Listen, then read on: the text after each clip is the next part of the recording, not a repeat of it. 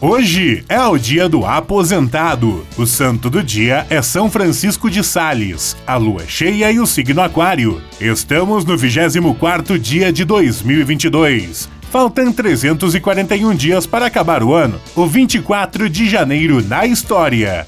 Hoje é aniversário do município gaúcho de Carazinho. Em 1911 é fundado o Instituto Oceanográfico em Paris pelo Príncipe de Mônaco. Em 1958, a possibilidade da fusão nuclear controlada é anunciada por cientistas britânicos e norte-americanos. Em 1965, morre Winston Churchill, ex-primeiro-ministro britânico. Em 1966, um avião da Air India se choca com o Monte Branco entre França e Itália, causando 117 mortes. Em 1972, um soldado japonês é encontrado na selva de Guam, onde estava desde o fim da Segunda Guerra Mundial, em 1945. Em 1984, a Apple lança o computador Macintosh. Em 2004, é lançado o Orkut. Em 2011, 35 pessoas morrem e 180 ficam feridas em um atentado terrorista no aeroporto internacional Domodedovo, em Moscou.